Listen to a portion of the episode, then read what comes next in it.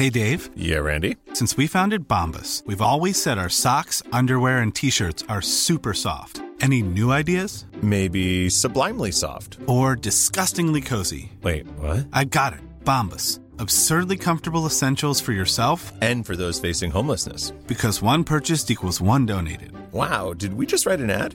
Yes. Bombas. Big comfort for everyone. Go to bombas.com slash ACAST and use code ACAST for 20% off your first purchase.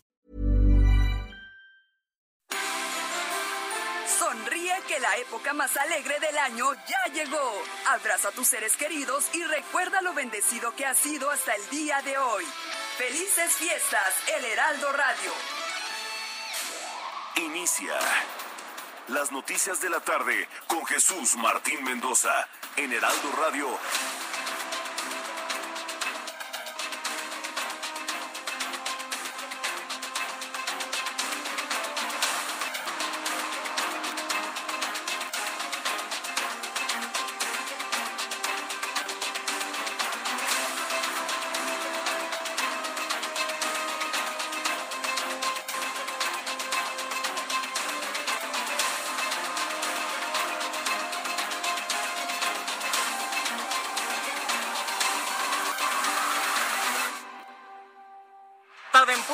Tiempo del centro de la República Mexicana. Buenas tardes a todos. Mi nombre es Carlos Allende. A nombre de Jesús Martín Mendoza, el titular, titular de este espacio.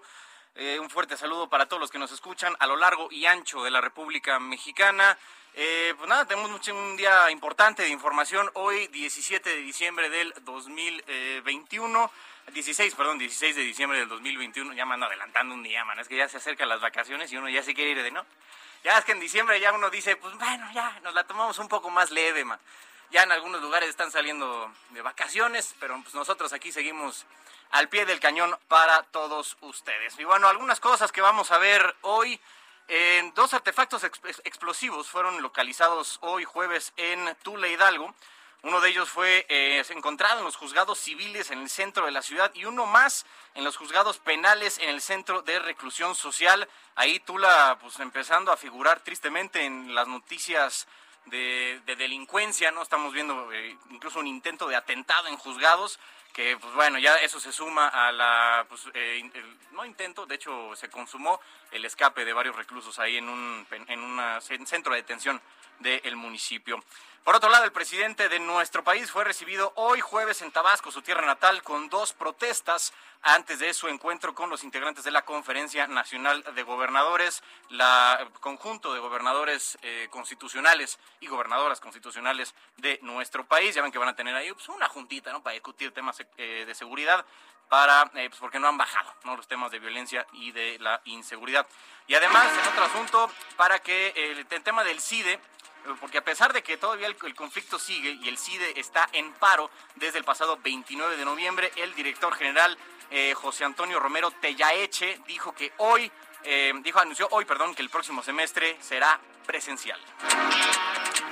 Además, el presidente de este país dijo que el operativo en el que se capturó y luego se dejó ir a Ovidio Guzmán, hijo de Joaquín Guzmán el Chapo, no se ejecutó bien. Eh, No nos digan porque no se contaba con los elementos de seguridad adecuados y las fuerzas federales no tenían apoyo durante la aprehensión de Ovidio. ¿Qué, qué hay que decir? O sea, ellos dijeron que no, que lo habíamos planeado bien, primero que se lo encontraron, luego que estuvo mal ejecutado y al final tuvieron que eh, liberarlo. Pero bueno, el famoso culiacanazo.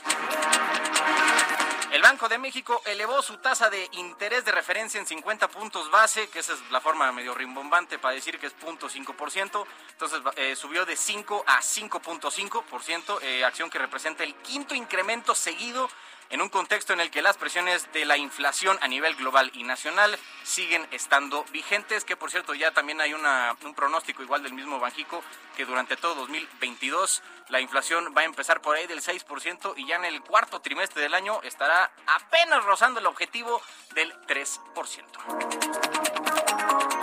Bueno, oigan, y Aeroméxico eh, sufrió un desplome histórico de un 76%, o sea, tres cuartas partes de su valor en las acciones después de anunciar una oferta pública de adquisiciones para reestructurarse financieramente mientras espera la resolución de bancarrota por parte de una corte de Estados Unidos. Y según eh, información revelada por familiares de Lucía Iriart, viuda del dictador chileno Augusto Pinochet, ella murió hoy a los 99 años de edad después de tener problemas respiratorios que requirieron su hospitalización. Hoy entonces murió la ex esposa del eh, dictador chileno Augusto Pinochet. Vamos a las calles de la Ciudad de México con nuestros reporteros eh, viales. Vamos con, primero con Gerardo Galicia. Gerardo, ¿cómo estás? Buenas tardes. Miguel Carlos, excelente tarde y tenemos información en la zona sur de la capital. Acabamos de recorrer el circuito bicentenario tramo Richard Busco. Hemos encontrado ya problemas para transitar si dejan atrás Avenida Universidad y se dirigen hacia la zona de Tlalpan. El circuito interior ya está completamente saturado de autos. Habrá que manejar con paciencia, salir con varios minutos de anticipación. El sentido pues está avanzando bastante bien. Sí es opción para poder llegar al circuito bicentenario en su tramo Río Miscuac o bien su cruce con Avenida de los Insurgentes.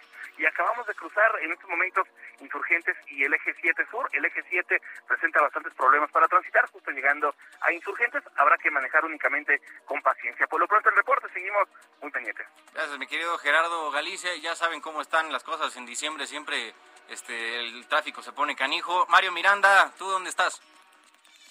¿Qué tal, Carlos? Buenas tardes. Pues para informarte que este día, desde las 11 de la mañana hasta las 5 de la tarde, un grupo de aproximadamente 100 integrantes de la caravana migrante se mantuvo afuera de las oficinas de la Secretaría de Gobernación, en donde el activista Irineo Mujica se acompañó a la caravana migrante, sostuvo una reunión con las autoridades de la Secretaría de Gobernación, donde mencionó que el día de hoy se va a resolver cada uno de los casos de los migrantes de manera individual ya que hay personas que quieren residencia permanente en este país, así como la gran mayoría de los migrantes desean una visa humanitaria para poder, para no ser detenidos en su paso, en su, en su camino hacia los Estados Unidos.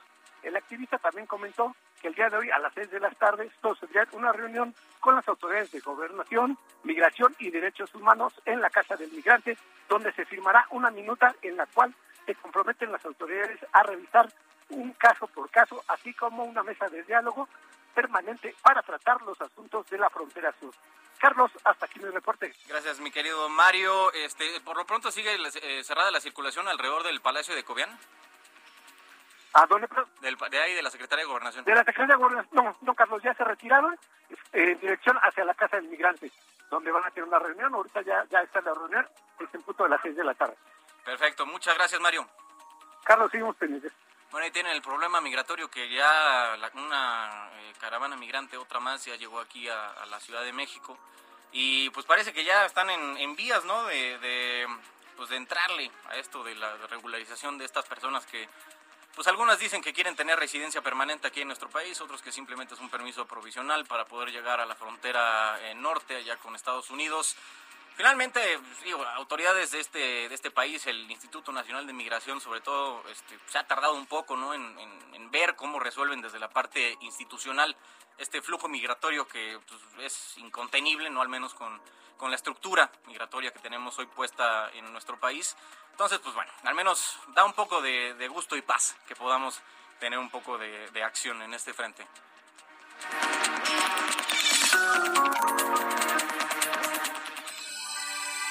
Bueno, son las seis, siete de la tarde en tiempo del centro de este bello y hermoso país. Entonces, les decía, el presidente de todos ustedes, Andrés Manuel López Obrador, llegó hoy en la tarde a una reunión de la Confederación Nacional de Gobernadores, la CONAGO, como se le conoce, este cuerpo de, los 32 gobernadores y gobernadoras del país, donde, pues bueno, se discute, es un foro donde todos pues, ponen eh, lo que necesitan para, sus estados, sus entidades federativas. Y pues ahora toca el turno de reunirse eh, con el presidente. No siempre tienen reuniones con él y pues cuando está el presidente, pues el, que esté en turno siempre es muy, muy relevante, sobre todo porque va a ser en Villahermosa, Tabasco, ¿no? Ahí en, en el estado natal del presidente. Y aquí el mandatario de Hidalgo, Omar Fayad, que ya el próximo año dejará el poder, va a ser quien va a asumir la presidencia de la organización y él dijo que espera que asistan los gobernadores justo de la Alianza Federalista para un nuevo diálogo, pues este día se va a replantear la CONAGO. Se acordarán que la Alianza Federalista pues, es este pues, grupo hasta, no sé si decirle separatista, pero pues, ah, este, anexo, digamos, a la CONAGO, pues andaban ahí de, de, de locochones, ¿no? Entrándole al, al asunto. En fin, entonces, eh, sobre este tema vamos a ir con mi compañero Armando de la Rosa, nuestro corresponsal en Tabasco. Eh, eh, Armando, parece que llegó el presidente entre protestas, ¿no? Ahí a su tierra natal en, Tabasco. Así es, Carlos, como tú ya lo mencionas, pues bueno, pues hubieron varias protestas aquí en la ciudad de Villahermosa. Una por muchas personas que querían llegar y hablar con los funcionarios federales, pero otra también porque eh, un grupo de burócratas del Estado, de, al servicio del Estado de Tabasco, pues bueno, pues denunciaron que les le cortaron parte de su aguinaldo que fue depositado el día de ayer, por eso marcharon. Y pues cuando se enteraron de que la comida, porque previo a la, el inicio de la conferencia de la CONAGO, el presidente de México, Andrés Manuel López Obrador, pues tuvo una comida en un recinto denominado el recinto de la Casa del Lago, que se ubica justamente a un costado del lago de las desilusiones aquí en la ciudad de Villahermosa, y pues ahí llegaron decenas de manifestantes, tanto burócratas, otras personas que buscaban un acercamiento con el presidente, y pues bueno, por la entrada a este recinto se vio desbordada por los manifestantes, quienes si bien no estaban eh, violentos, pero sí exigían hablar con el presidente. Poco a poco comenzaron a llegar los gobernadores, ingresaron al recinto y el último en llegar fue el presidente de México, Andrés Manuel López Obrador, quien dijo eh, solamente cuando eh, le preguntaron los compañeros de la prensa qué estaba pasando, él dijo, mañana hablamos, esto haciendo referencia a que mañana será la conferencia matutina, la mañanera de López Obrador, desde la ciudad de Villahermosa. No obstante, luego de la comida ahí en el recinto, en la Casa del Lago, pues bueno, por los gobernadores se trasladaron en varias camionetas de Sprinter hacia la zona del Centro de Convenciones de Tabasco 2000, una zona comercial aquí en Villahermosa, y pues aquí se desarrolla esta, eh, precisamente esta reunión de los gobernadores, donde pues se encuentra la mayoría de, de ellos, y eh, pues pues en estos momentos se sigue desarrollando ya esta conferencia. Cabe señalar que bueno, las protestas únicamente llegaron a la zona del recinto de la Casa del Lago, no pasaron a mayores. Cuando salió el presidente y los gobernadores ya no se les impidió el paso hacia eh, la zona donde se está realizando la reunión. Y pues cuando iban entrando de poco a poco, únicamente los manifestantes gritaban consignas y pues pedían hablar con el presidente de México, quien eh, recepcionó algunos de los documentos que llevaron los inconformes. Este es el reporte. Eh, este, Armando, ¿no le cerraron el paso al convoy del, del presidente?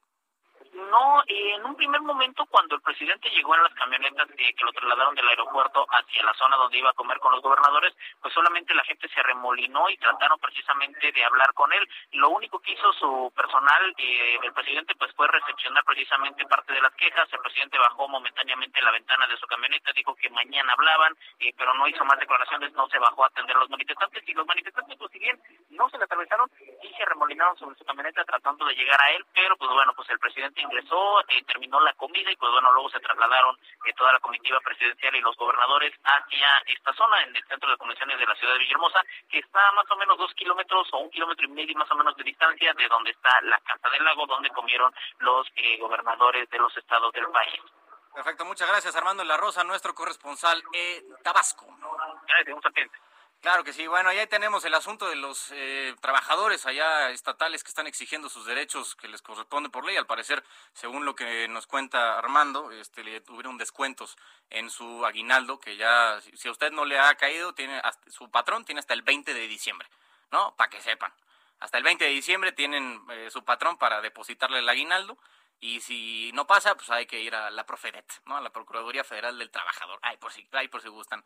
Bueno, oigan, en otros asuntos, el gobernador panista sobre este eh, esta junta que va a tener el presidente con la CONAGO, el gobernador de Guanajuato, Diego Sinué, dijo que el regreso de la entidad, o sea, de Guanajuato a la Conferencia Nacional de Gobernadores, eh, dijo ya parece ser un hecho, y aseguró que se va a analizar el futuro de la Alianza Federalista para invitar a otros estados o ver si ya se le da santa sepultura, pero que en su momento fue un proyecto que funcionó.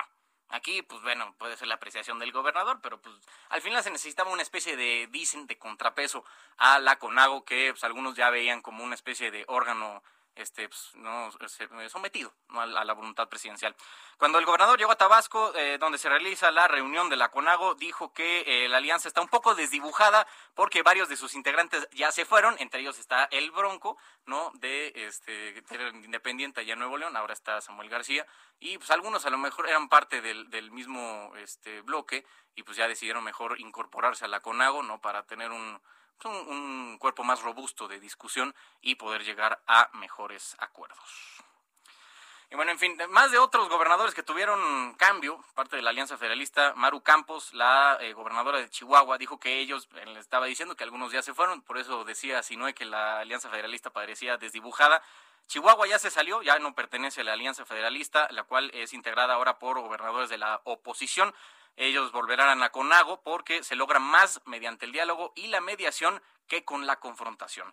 La mandataria de Chihuahua dijo que va a participar en la próxima reunión de la CONAGO que se llevará a cabo en Tabasco y estamos siendo presidida por Andrés Manuel López Obrador.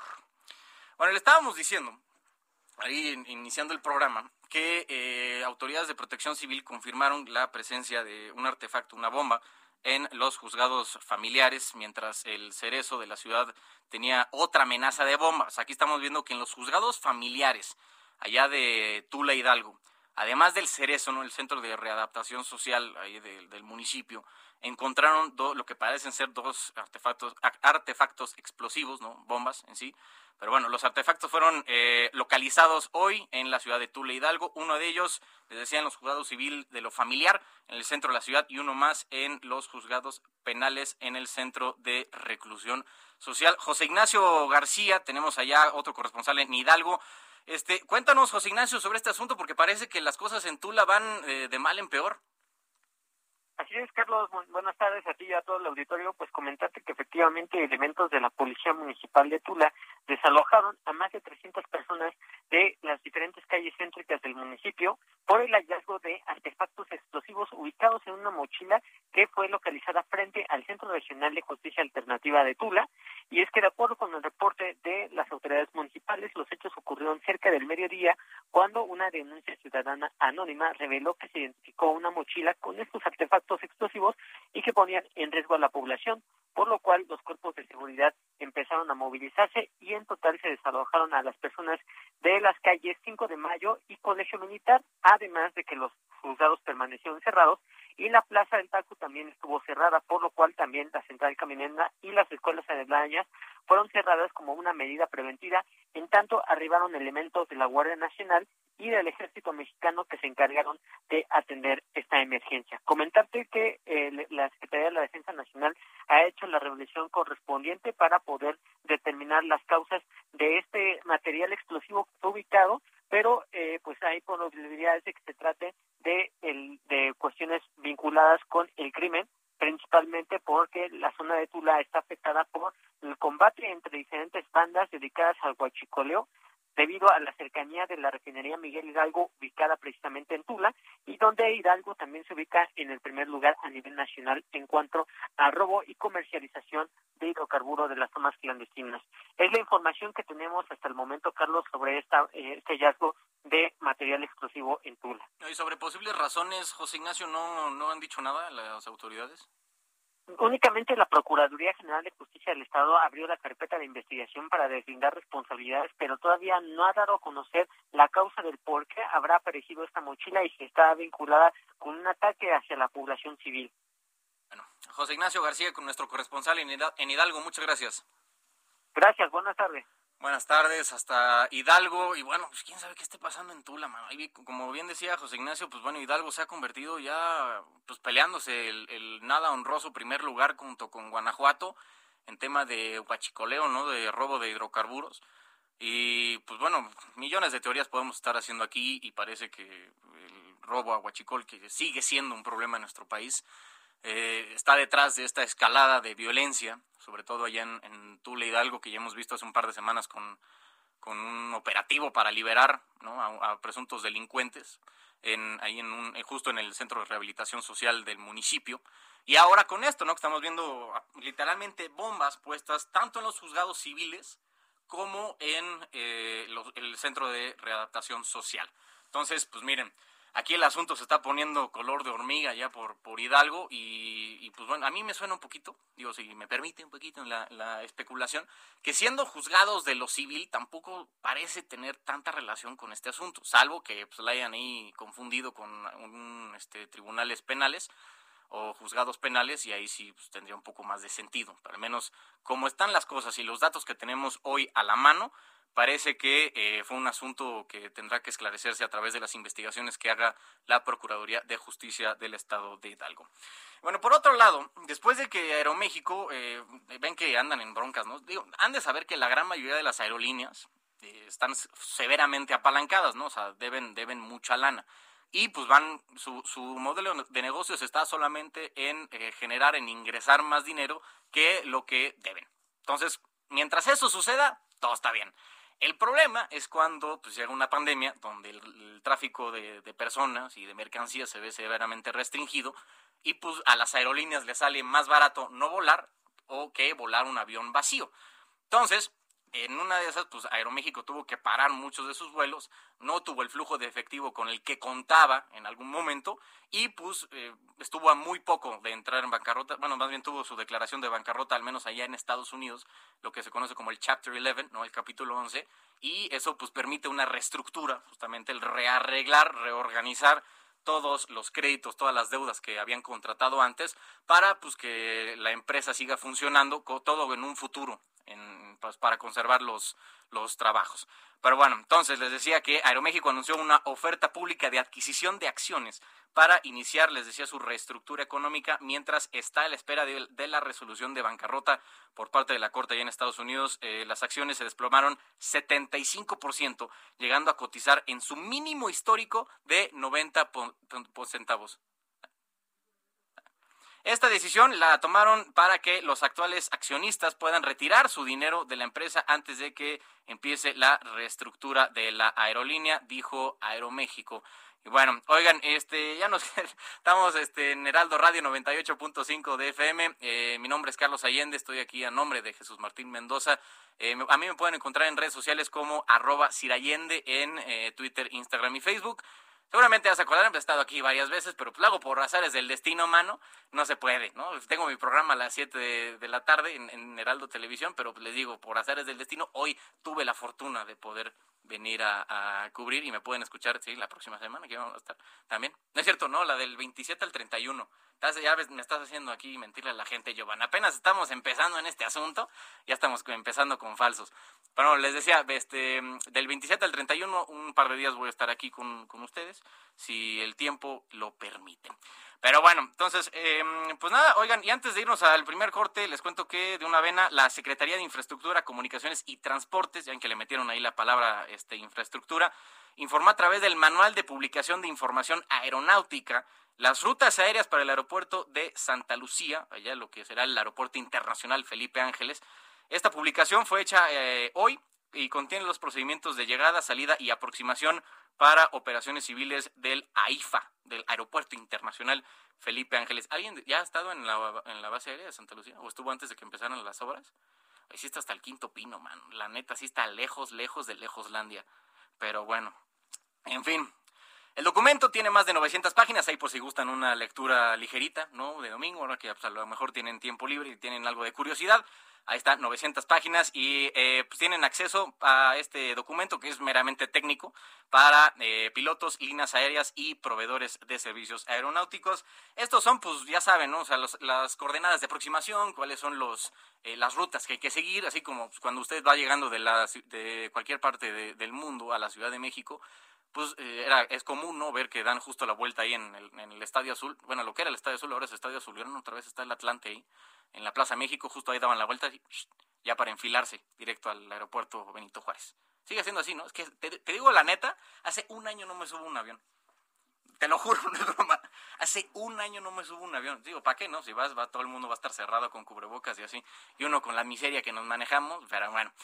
La cosa es esa, ¿no? Ya está puesto el, tema del manual de eh, información aeronáutica para que pues, se vayan ajustando y se vayan planeando las aproximaciones de las rutas que ya, este, que ya aceptaron eh, operar en el aeropuerto internacional Felipe Ángeles. Vamos con Héctor Vieira y la cápsula de finanzas.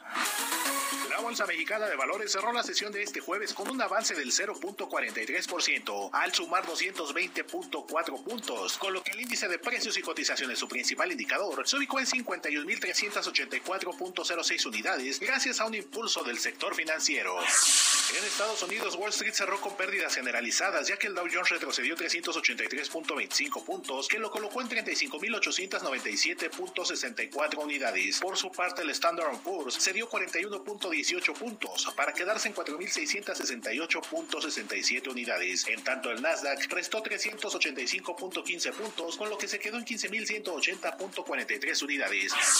En el mercado cambiario, el peso mexicano se recuperó 1.37% frente al dólar estadounidense al cotizarse en 20 pesos con 53 centavos a la compra y en 20 pesos con 81 centavos a la venta en ventanilla. El euro por su parte se cotizó en 23 pesos con 7 centavos a la compra y 23 pesos con 60 centavos a la venta. La Junta de Gobierno del Banco de México decidió incrementar en 50 puntos base su tasa de interés referencial, por lo que pasará del 5 al 5.5% y ajustó al alza sus estimaciones de inflación general anual para el cierre del cuarto trimestre de este año, al pasarla del 6.8 al 7.1% y la subyacente del 5.5 al 5.6%.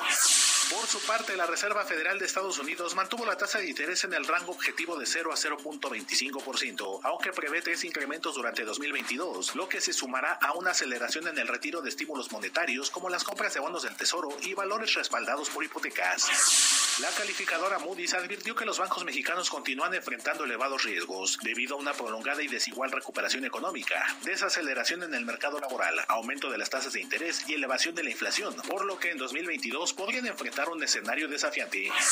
El Consejo Coordinador Empresarial advirtió que en caso de aprobarse la iniciativa de reforma eléctrica del presidente y por ello se suspenda la participación de privados en el sector, se requerirán 2 mil millones de dólares en inversiones públicas por cada punto de crecimiento del Producto Interno Bruto. Informó para las noticias de la tarde Héctor Vieira. Escuchas a Jesús Martín Mendoza con las noticias de la tarde por Heraldo Radio, una estación de Heraldo Media Group. Heraldo Radio.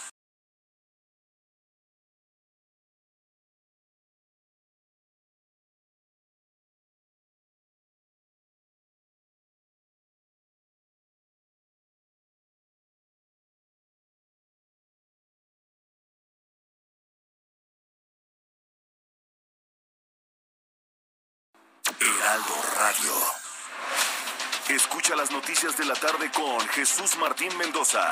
Regresamos.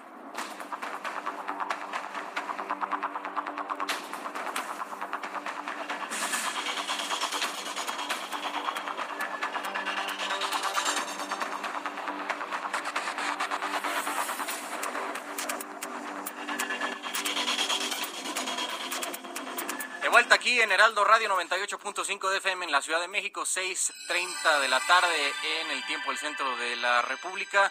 Mi nombre es Carlos Allende, cubriendo a Jesús Martín Mendoza. Eh, me pueden encontrar en redes sociales en arroba Cirallende, Twitter, Instagram y Facebook. Por, este, si gusta, este, pues aquí mencionar, ¿no? Algunos, compartir algunas impresiones del programa, de las notas que estamos dando, para eh, pues, que las demos un- un- una entrada aquí al programa.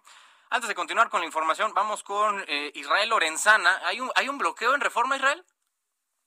Carlos, muchísimas gracias. Efectivamente, fíjate que ya tenemos contratiempos en materia vehicular consecuencia de un bloqueo que se registra en estos momentos sobre el paseo de la reforma, esto a la altura del Ángel de la Independencia. De hecho, desde muy temprano han llegado pues operadores de estas aplicaciones digitales de comida, quienes eh, de primera instancia instalaron algunas carpas y estuvieron dando servicio a sus motocicletas. Y bueno, pues en ese sentido, a partir de las 7 de la noche estarán saliendo en marcha, esto con dirección hacia el Zócalo Capitalino, Carlos. Ellos están, eh, pues por supuesto, en contra de un impuesto que les quieren cobrar por dar este servicio a las aplicaciones digitales y bueno, pues han planeado salir en una rodada con dirección hacia el Zócalo Capitalino. De hecho, ya te decía, están bloqueando en estos momentos el Paseo de la Reforma. Hay que recomendar a nuestros amigos utilizar como una buena alternativa en estos momentos Avenida Chapultepec o el circuito interior, esto por supuesto en ambas direcciones, Chapultepec con dirección hacia el Zócalo y el circuito interior hacia la Avenida Revolución o en el sentido opuesto hacia la zona de la raza. Tenemos elementos policíacos, están llevando a cabo cortes viales, aún así hay que recomendar a nuestros amigos manejar con mucho cuidado y evitar a toda costa la zona. Pues Carlos, es la información que te tengo. Gracias, Israel Lorenzana. Hasta luego. Hasta luego, Israel. Bueno, ya saben, si tenían planeado o tienen planeado ir o u ocupar Paseo de la Reforma del Ángel, de la Glorieta del Ángel hasta el Zócalo, eh, puede que hoy no sea el día, o rutas alternativas. Pongan ahí en sus aplicaciones para pues que les dé al rutas que puedan eh, llevarlos al mismo lugar, pero en eh, otro, otro camino. Bueno, entonces les estábamos contando. El operativo, se acordarán ustedes que fue bautizado como el Culiacanazo, el operativo de fuerzas federales que terminó en la captura y liberación de Ovidio Guzmán, que fue presunto miembro del cártel de Sinaloa, que digo, no es, presunto porque no es como que no creamos que lo sea, nada más porque no ha sido probado, al menos en eh, cortes de este país. Em, en octubre, fue en octubre de 2019 este, este operativo fallido. Eh, dicen que no recibió el apoyo de las autoridades, por lo que no se ejecutó bien, y así fue que el gobierno federal tomó la decisión de liberar a Ovidio, según el presidente de este país. Frente a la recompensa, ya ven que el, gobierno de Estados Unidos está ofreciendo 5 millones de dólares por cada una de la, bueno, por cualquier tipo de información que lleve a la captura de eh, los cinco hijos del Chapo Guzmán que presuntamente están en los más altos escalones del cártel de Sinaloa. Eh, pues después de que ya tiene este precio, no la cabeza de los cinco, em, eh, dice el presidente de, nuestro país, Andrés Manuel, eh, que pues, la información ya ven que llevan la captura, dijo el presidente que no se permite el ingreso de fuerzas extranjeras al territorio mexicano, por lo que dejó claro que es trabajo del gobierno federal mexicano la captura de Ovidio y ahora es una prioridad. Si están en territorio nacional, a quien corresponde detenerlos pues es a la autoridad nuestra. Este, no se permite que ninguna fuerza extranjera actúe en esta eh, materia ni en ninguna otra en nuestro territorio. Nosotros somos los que tenemos que eh, hacer nuestro trabajo de acuerdo también a las investigaciones que se llevan a cabo en México. Este, no hay impunidad para nadie. Pues bueno, está la declaración del presidente hoy en la mañana y sobre el tema y una pues, posible alza en delitos que ya se está manejando entre los expertos del tema. Vamos con Francisco Nieto, nuestro reportero de Heraldo de México, sobre este tema. Eh, eh, Francisco, ¿qué nos puedes decir sobre esta discusión ya que se está dando que ahora con la recompensa que, tiene, que pesa sobre las cabezas de estos cinco hijos del Chapo Guzmán, que pues algunos dicen que va a empezar una nueva alza de violencia ya en Sinaloa?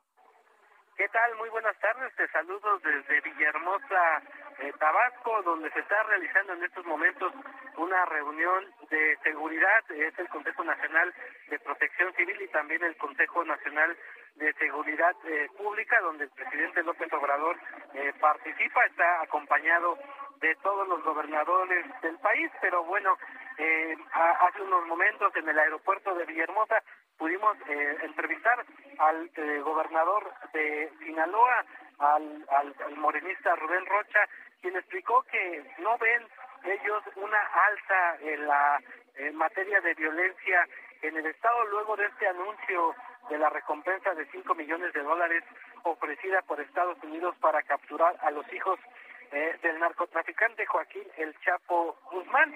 El gobernador llegó acompañado del secretario de Seguridad de la entidad, el coronel Cristóbal Castañeda, quienes pues los dos minimizaron esta alerta estadounidense. El, el, el gobernador pues dijo que eh, él está en la misma posición que el presidente López Obrador de la mañana, en el sentido de, aplicar la política nacional en estos casos. Y bueno, pues el secretario de Seguridad de Sinaloa explicó que ellos no ven ningún tipo de clima que incremente la incidencia delictiva. Incluso aclaró que se mantiene la misma coordinación en los tres niveles de gobierno, pues hay una suma de esfuerzos del ejército, de la Marina y de la Guardia Nacional. También dio a conocer el gobernador que ya se abrió un expediente, una carpeta por parte de la Fiscalía General de la República para investigar eh, este supuesto video donde se ve a uno de los, supuestos sobrinos del Chapo Guzmán disparando eh, con una metralleta, con un arma de fuego en un eh, centro nocturno en Culiacán. Explicó que ya la autoridad federal está indagando este tema para determinar si esta persona es familiar del Chapo Guzmán. Pues esto es parte de lo que ha sucedido con este tema de los 5 millones desde acá de Villahermosa, Tabasco. Gracias, Francisco. Buenas tardes. Bueno, más o menos sobre el mismo tema y para tener un poco más claro cómo es que funciona el cártel de Sinaloa, porque pues algunos tienen eh, experiencia en este asunto, lo estudian, y ese es el caso de Gerardo Rodríguez, experto en seguridad y columnista del Heraldo de México. Gerardo, ¿cómo estás? Qué gusto saludarte, Carlos, a tus órdenes. Siempre un placer. Oye, a ver, cuéntanos más o menos cómo está el asunto en el cártel de Sinaloa después de que eh, arrestaron o sacaron de la jugada al Chapo Guzmán y con sus hijos. Bueno, eh, Carlos, eh, hay, que recordar que los dos mexicanos en la lista de la DEA de hombres y mujeres más buscados está el Mayo Zambada, que es el, el, coordinador de este de este cártel histórico. Mucha gente dice que realmente era era era, era el operador y no era eh, el Chapo Guzmán. Chapo Guzmán era, era la, la figura visible de esta, de esta organización, eh, la, la parte carismática. Eh, ¿De embajador, dirías? Sí. Como embajador de marca, ¿no? Exacto, exacto. Y, y, y, era, y era muy importante para la organización, era cohesionaba la organización. Ahora, el que sus hijos, sobre todo Alfredo, estén en la lista de la DEA, eh, pues no, no, no nos sorprende. Te, voy a platicar algo. Eh, creo que el, el, presidente de la República se adelantó al anuncio de la DEA por una muy buena razón. Ya se recuperaron los canales de comunicación entre el gobierno de México y de Estados Unidos en materia de seguridad. La cooperación entre los dos países se reanudó en buena medida gracias a la visita del presidente López Obrador a la cumbre trilateral de líderes de América del Norte en Washington con el presidente Biden y el presidente Trudeau. Eh, me queda muy claro que México eh, retoma, no, acepta la agenda de Estados Unidos que es de capturar a estos a estos capos que les interesan porque Estados Unidos sí está viviendo una pandemia de fentanilo, de abuso en el consumo de opioides y de estas sustancias, eh, de estos precursores químicos que alteran las drogas de una manera espectacular, ¿no? Pero que si se te pasan los, yo no soy químico, los, los, los mili, mili, miligramos de fentanilo que le ponen las drogas sintéticas para potencializar su, su uso, su consumo, me están matando a la gente. Sí. Entonces, eh, y México eh, volvió a aceptar cooperar con Estados Unidos después de la oprobiosa captura del general Cienfuegos, ¿no? Ya hace varios meses, Carlos. Oye, y sobre los hijos, ¿qué, qué papel juegan hoy? Nada más es igual el tema de, este, incluso de, hasta de marketing, si lo quieres ver en términos fríos, o si ya son un poco más operativos que, que su papá. Lo que pasa es que, pues, ellos, perdóname la, la expresión, si es por no ofender a tu auditorio, mamaron desde chiquitos, ¿no? Este, lo que es el negocio de las drogas del, eh, de su padre y de la organización. Hay una disputa muy importante en el cártel de, de Sinaloa, lo sabemos por las investigaciones periodísticas y de la DEA, hay una división entre el Mayo Zambada y los llamados Chapitos, los hijos de Joaquín Guzmán Loera. Entonces, eh, en ese sentido, eh, Estados Unidos le interesa mucho la captura de los hijos, sobre todo de Alfredo. Los más jóvenes no están, eh, por supuesto que son objetivos prioritarios, pero es más importante la captura eh, del hermano mayor, ¿no? Que, con, toda la información que, que hay también de Emma Coronel en Washington, pues yo creo que también por eso ya se están se están liberando estas órdenes de captura y de, extradición a Estados Unidos. Oye Gerardo, este sobre sobre este asunto, o sea, lo que yo a lo mejor alguien más allá afuera está pensando es o sea, ya durante el gobierno tanto de Calderón como de Peña Nieto se hicieron capturas de, capos, ¿no? De líderes de este tipo de cárteles. y en algunos casos salió hasta peor, ¿no? Porque pues, por la disputa, por el liderato, ¿no? Por ese lugar de tanto poder e influencia que dejó el capo libre al ser arrestado, pues en algunos casos salieron organizaciones hasta todavía más violentas. Entonces aquí yo eh, puede que llegue a cuestionar un poco la intención de arrestar a, estos cinco personajes si lo que queremos aquí es, es, que se acabe la violencia. Pero entiendo, ¿no? Desde el punto de vista de, de, terminar con el, con el narcotráfico. Que siendo sinceros, aunque quiten esos cinco, la cosa va a seguir. El narcotráfico no va a dejar de, de existir mientras que haya un mercado de consumo tan extraordinario, importante en Estados Unidos, ¿no?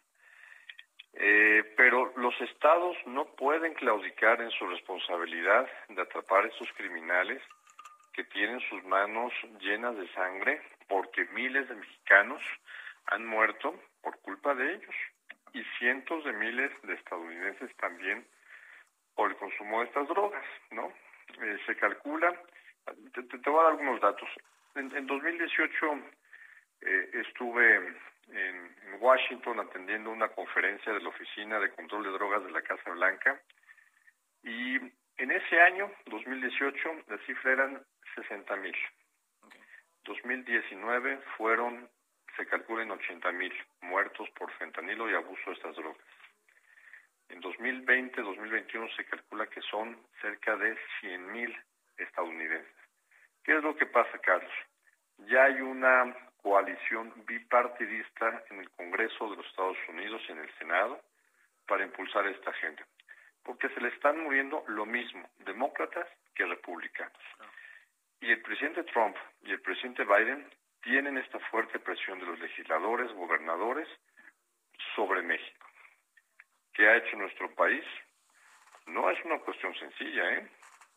Ya la, Secretaría de Marina es la Autoridad Marítima Nacional y de Control de Puertos. ¿Y por dónde está entrando el fentanilo ilegal? De China, por el puerto de Manzanillo y de Lázaro Cárdenas en Michoacán. Entonces, el gobierno mexicano realmente está poniendo a sus fuerzas más especializadas para evitar este trasiego de drogas sintéticas que vienen de Asia.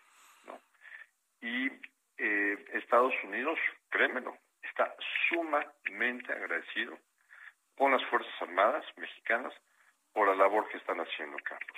Bueno, pues ya estaremos viendo si la estrategia funciona. Gerardo Rodríguez, experto en seguridad y columnista del Heraldo de México, gracias por estar hoy en el noticiero Las Noticias de la Noche. Fuerte abrazo. Otra de vuelta hasta eh, donde estés, Gerardo, querido. Bueno, en otras noticias, a nueve días de que vence el plazo para alcanzar más de las 2.7 millones de firmas, ese 3% de la lista nominal que exige la ley para convocar la revocación de mandato, el INE registra ya más de un millón de firmas, 1.1 por ahí va, y está eh, validando ya decenas de cajas. Ya ves que luego trajeron como en tres, con tres días de diferencia más de 500 cajas ahí con firmas que pues tienen que revisar una por una justo para pues que no se les vaya a pasar eh, una que no sea falsa o incluso han encontrado varias de, de, gente que ya falleció, algunos que le toman foto a la silla, ¿no? Es que la aplicación ahí en la que tanto este, batallaron o que desafiaron, ¿no? Que solo se pudiera capturar firmas a través de, de la aplicación, en esa aplicación se tiene que tomar una foto de la persona que está firmando, ¿no? Una foto así con, con el celular, así, toman la foto y esa es la foto que algunos han subido así como una silla de un perro, entonces pues, evidentemente esas firmas no, no sirven para nada.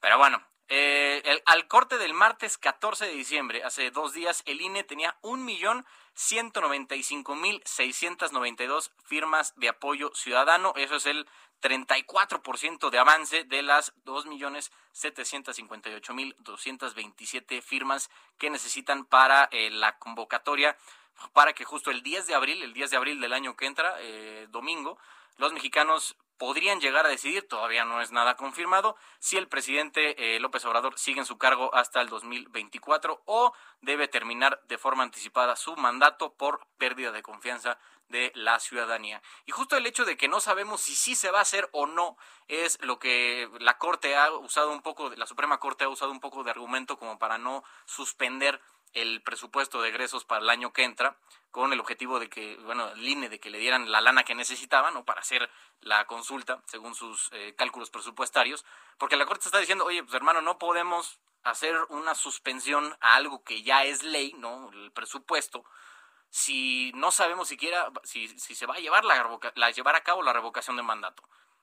Eso no se puede, o sea, la Corte no puede suspender posibles hechos. ¿Qué digo? Para como pinta la cosa, seguramente vamos a tener las 2.7 millones de firmas necesarias para emitir la convocatoria. Pero hasta el momento, hoy, hoy, 16 de diciembre de 2021, no es un hecho y por eso la Corte no suspendió la, eh, el presupuesto que pedía el INE con su controversia constitucional. Y bueno, oigan, la Fiscalía de Chile dijo que no hay ningún impedimento legal ni nacional ni en las disposiciones internacionales para la extradición a nuestro país. ¿Se acuerdan del exdiputado del PT, Mauricio Toledo, acusado por enriquecimiento ilícito, que también fue exdelegado ahí en Coyoacán, que fue cuando, era del PRD? Ya ven que estos cambian de partido como de calzones. Entonces, eh, pues en esas andan, el señor tiene familia allá en Chile que casualmente fue a visitar justo cuando se estaba discutiendo su desafuero. Entonces, eh, están viendo que no hay ningún tipo de impedimento allá desde Chile para eh, extraditar al exdiputado federal para que enfrente a la justicia aquí en nuestro país por eh, pues el presunto enriquecimiento ilícito que están diciendo. Entonces, el vocero de la Fiscalía General de Justicia aquí de la Ciudad de México, el señor Ulises Lara, dijo que en la, en la audiencia para eh, la extradición, las autoridades chilenas dijeron que los requisitos formales y de fondo para que ocurra la extradición de Toledo están bien fundamentados, pero no en carácter de juicio, sino como un proceso administrativo. Todavía falta la formalidad jurídica para que se ordene definitivamente la extradición del exdiputado Mauricio Toledo a nuestro país. Son las 6:49 de la tarde en el centro de la República Mexicana y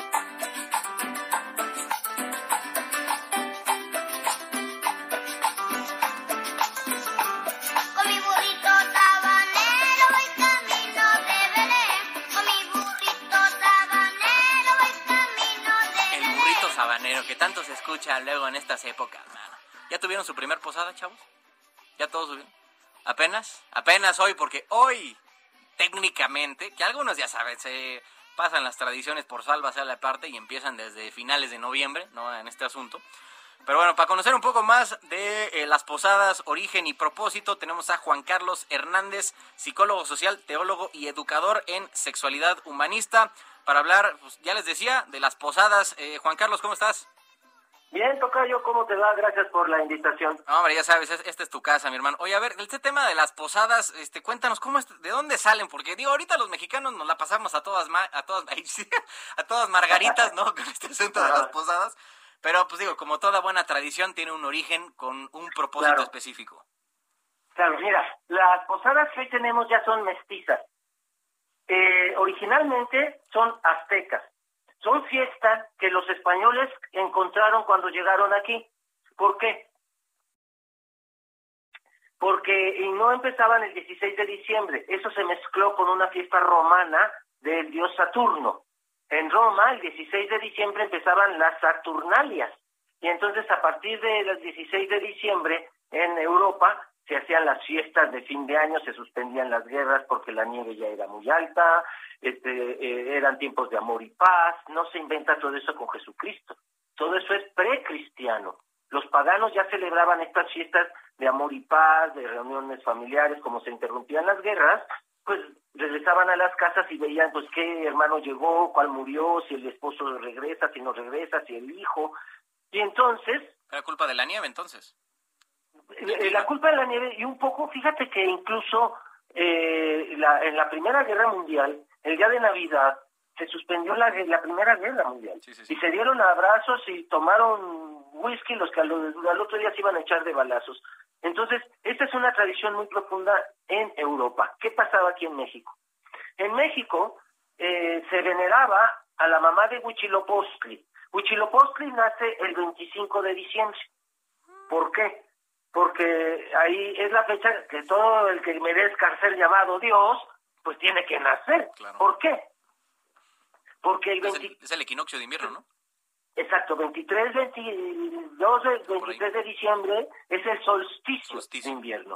El sol se queda quieto. Sí, sol estatua quiere decir, porque en el norte pues veían que se iba haciendo el sol chiquito, hacía frío, los días cortos, las noches largas, el sol chiquito, el chiquito, y creían que el sol podía ser tragado por la oscuridad. Y entonces le hacían rituales, le hacían festejos los aztecas para que el sol, Huitzilopochtli, renaciera. ¿Por qué? Porque el 25 de diciembre es el primer día en que el sol regresa en el firmamento un grado, Carlos, regresa un grado, y entonces en todas las culturas que observaban los astros, Grecia, Roma, Egipto, Babilonia, este, los cristianos antes del celular, este, los aztecas, los mayas, ponían el nacimiento de su divinidad mayor el 25 de diciembre. Entonces acá, el 25 de diciembre nace Huitzilopochtli. Para los pueblos precristianos, el número 13 es el número de buena suerte, porque es el número de la naturaleza. Los pueblos paganos adoraban al árbol, al río, a la montaña, a la selva, adoraban la naturaleza. La mujer regular menstrua 13 veces al año. La luna le da 13 vueltas a la Tierra al año. Entonces los pueblos antiguos tenían años lunares, sus en, los aztecas tenían año de 13 meses, los mayas también tenían un año de 13 meses, su semana era de 13 días. Y entonces le hacían una fiesta a la mamá de Huitzilopochtli una semana antes de que naciera, antes del 25 de diciembre. 25 menos 13, 12 de diciembre. El 12 de diciembre, la Coatlicue tenía su pirámide en el cerro del Tepeyac. La mamá de Huitzilopochtli se llamaba Coatlicue. Y entonces recordaban que ella era la madre del dios Huitzilopochtli, haciendo procesiones nocturnas desde el 12 de diciembre, el barrio 1 caminaba por las noches con antorchas, por esa, esa primera noche, y este con una flor que se llamaba Cuatla Xochitl. Oye, Juan Carlos, llamamos me das un momentito, necesitamos irnos a un corte obligadísimo, ya sabes, la guillotina aquí está canija. Nada más dame tres minutitos y volvemos, ¿no? Con este asunto aquí sí, está, interesante. Vale. Bueno, vamos a un corte aquí en Heraldo Radio. Mi nombre es Carlos Allende. Me pueden seguir en mis redes sociales, arroba Sirallende, Twitter, Instagram y Facebook. Volvemos con Juan Carlos Hernández para seguir eh, tocando el tema de las posadas, que pues, está bastante interesante. Tiene que ver con el número 13, que algunos ven de mala suerte, pero al parecer es de buena. Escuchas a Jesús Martín Mendoza con las noticias de la tarde por Heraldo Radio, una estación de Heraldo Media Group. Heraldo Radio 98.5 FM, una estación de Heraldo Media Group, transmitiendo desde Avenida Insurgente Sur 1271, Torre Carrachi, con 100.000 watts de potencia radiada.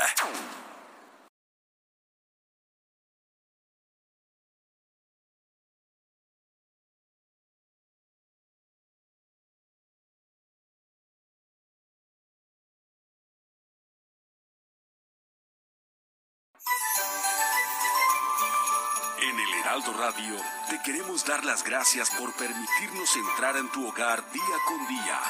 Te deseamos unas muy felices fiestas rodeado de aquellos que amas. Escucha las noticias de la tarde con Jesús Martín Mendoza. Regresamos. De regreso con Juan Carlos Hernández. Entonces, a ver, estábamos contando de todas las coincidencias que no son tan coincidencia con el número 13 y eh, el origen de las posadas, mi querido Tocayo. Sí, mira, el 13, después porque va a ser de mala suerte, porque el cristianismo va a irse al otro extremo. Si los griegos, los romanos, los paganos decían que el placer es bueno, se van al otro extremo a decir que sufrir es bueno. Y hoy hemos crecido, la mayoría de quienes venimos de casas cristianas o católicas, pues con una mentalidad de que si nos va mal, pues es la voluntad de Dios. Eso era impensable antes. Si en el pasado ellos adoraban el río, el cerro, el árbol, el cuerpo, el orgasmo, el placer, la sexualidad, los cristianos van a decir que el río es del diablo, que en el bosque están los demonios, que en las montañas está el diablo, y entonces se va a excomulgar, incluso, esto lo platico cuando quieras, sobre la historia del árbol de Navidad, porque el árbol era pecado. Los cristianos no tenían derecho, los católicos no podían tener macetas en sus casas. Si llegaba la Inquisición y te veía con una plantita, te llamaba pagano y te llevaban. No podías tener libros, no podías tener agua corriente, era pecado. Y como el pecado se hizo delito, es decir, la fe tenía mucha influencia en el poder civil político, se le llama en historia cesaropapismo. ¿Qué es el cesaropapismo? La influencia que tiene el César sobre el Papa o el Papa sobre el César, pero ya lo platicaremos. Y entonces, volviendo aquí a las posadas, trece días antes de que naciera Huitzilopochtli, estaba la diosa Coatlicue. ¿Cómo nació Huitzilopochtli? Virginalmente. Estaba Coatlicue en el cerro del Tepeyac, en su pirámide, barriendo en su templo, barriendo, y cuando uno barre, pues el polvo vuela y había una plumita de ave y voló. La quiso agarrar, no pudo, y se le posó en el vientre, eh, y cuando se levantó el huipil, porque vivían desnudas, las indígenas solo tenían huipil, los hombres solo taparrabo, se vivía desnudos en estas tierras, pues vio que estaba embarazada. Su hija, la luna, Koyoshauki, se escandalizó, porque pues como sin marido, ¿no? Y entonces organiza a sus 400 hermanos contra la mamá Coatlicue. En ese momento nace Huitzilopochtli, ya adulto y vestido de soldado militar. Corta en la cabeza y los miembros a su hermana la luna, Koyoshauki, y la avienta por la pirámide. Mata a sus 400 hermanos y los avienta al cielo y son las estrellas. Si no me creen, cuéntenlas, dirían los aztecas. y este eh, Huitzilopochtli entonces se le venera el 25 de diciembre. Las posadas se llevaban la flor de Nochebuena, que es mexicana. Aunque aparezca junto a un gordito que está vestido de rojo como ruso, siberiano, y haga jojojo, y ahí cerquita aparezca una Nochebuena, pues es mexicana. Esa flor que se utiliza en todo el mundo en estas navidades es mexicana. Se llamaba Coatla Xochitl la flor Xochitl de Coatlicue, la mamá de Huichilopochtli. Y entonces se caminaba, el barrio 13 caminaba toda la noche cantando, bebiendo, comiendo y, llegaba al barrio 12. El barrio 12 los recibía, les recibía con pozole, atole, pulque, tamales. Y la otra noche caminaban el barrio 13 y el 12 al barrio 11. Y el barrio 11 les daba de comer y de beber al 12 y al 13. Así sucesivamente. Al otro día el barrio 13, 12 y 11 caminaban al 10 que alimentaba los tres barrios anteriores, en tal forma que cuando llegaban al barrio 1, pues alimentaba... ¿Qué te iba a decir? Pues era una cosa impresionante, ¿no? Sí, sin embargo, así se movía la economía antigua, con las fiestas patronales de las divinidades, porque pues todo esto de comer y comprar flores, todo esto movía la economía. Y quien era barrio 1 este año, y alimentó a los otros 12 barrios, el año que entra, fíjate, yo le tocaba hacer barrio 13 y era el borrón. Ya, pues a todo dar, ¿no? Ahí, ahí le, se iban rotando, ¿no? La responsabilidad. Equilibrando la economía y a todos les tocaba. Todavía en los pueblos de nuestro México, las fiestas patronales mueven mucho la economía local. Claro. Ajá. Y entonces caminaban y llegaban en la Gran Tenochtitlan al eh, templo mayor, que hoy es la catedral. Es muy interesante, porque ahí hay una mezcla con la, Nuestra Señora de Guadalupe de España. El periódico La Jornada hizo un estudio que se llamó La Guadalupana, la mexicana, hija de la española. ¿Por qué? Porque Hernán Cortés y su gente trajo el nombre de Guadalupe a estas tierras. Hoy, la mexicana o el mexicano, porque también se pueden llamar Guadalupe los hombres, este, creen llamarse lo más mexicano que hay, pero para nuestra sorpresa, Carlos, Guadalupe es un nombre árabe, porque España estuvo dominada por los árabes. Y por ejemplo, en árabe, río se dice Guada, río de piedras, Guadalajara, río de arena, Guadarrama, y por ahí estaba el río Guadalquivir, y entonces hay una ciudad en Extremadura, en España, que se llama Guadalupe. 30 kilómetros al sur está un pueblo que se llama Medellín, donde nació un tal Hernán Cortés. Entonces, Hernán Cortés creció venerando a quién? A Nuestra Señora de Guadalupe. Ajá. Búsquenla en, Google, por favor, háganme ese favor. Ajá. Nuestra Señora de Guadalupe y pongan España. Y va a bajar la primer Virgen de Guadalupe que existió. ¿Cuál es la historia? Pues en el siglo VIII eh, España tenía dos religiones, al norte y dos razas. Al norte, europeos católicos güeritos de ojos azules, y al sur, españoles morenos de, de raza árabe, de religión musulmana. La reina Isabel la católica este, logra eh, derrotarlos y, sacarlos a, África, y por eso hoy en México tenemos dichos españoles como tú ves moros en la costa. O sea, porque pues tenía miedo que los musulmanes, los morenos, los moros se regresaran. O ves moros con trinchete, porque los eh, el arma que usaban los musulmanes era un tenedor grandote, un trinchete. Y entonces, cuando está esa lucha, los árabes que no querían ser expulsados se tenían que convertir al catolicismo, del islam, del de ser musulmanes, a ser católicos. Y resulta que un musulmán que se convierte al catolicismo camina por las montañas de Guadalupe porque quiere ir a misa de siete con el obispo de la ciudad de Guadalupe, en Extremadura, en España, y se le aparece una señora en el cielo, con un sol en la espalda, con un manto de estrellas y morena, y le dice, soy la mamá de Jesucristo. Dile al obispo de Guadalupe que quiero que me construya una casita en este cerrito. Y el árabe pues tenía mucho miedo de ir con el obispo y dice, no temas, hijo, que no estoy aquí, que yo soy, que soy tu madre. No temas. Y entonces el árabito va y le dice al obispo lo que pasó. El obispo, claro, no le creyó. Y entonces el diario que iba a esto, ¿eh? ¿Te suena? ¿Te suena? Y entonces así va diario a misa y diario se le aparece y el diario el obispo no le cree. Hasta que le pide una señal y aparece esa muñeca que si usted googlea, Nuestra Señora de Guadalupe es la que apareció en el cerro y se construyó la primer basílica de Nuestra Señora de Guadalupe en Extremadura, en España. Muy bien. ¿Cuándo se inventa Juan Diego? Se supone que la aparición de la Virgen de Guadalupe en México es en 1531. La primera vez que se habla de Juan Diego es un siglo y 17 años después. En 1648 se adapta el cuento, Antonio Valeriano, español, que se sabía el cuento con el arabito, lo adapta con un yesito, que le llama Juan Diego, en un libro que se llama en náhuatl, Aquí sucedió. Nican Mopowa. No en España, aquí sucedió. Y como está en Nahuatl, mucha gente cree que la Virgen de Guadalupe es originaria de México. Pero la tilma es un lienzo. En realidad no es una tilma.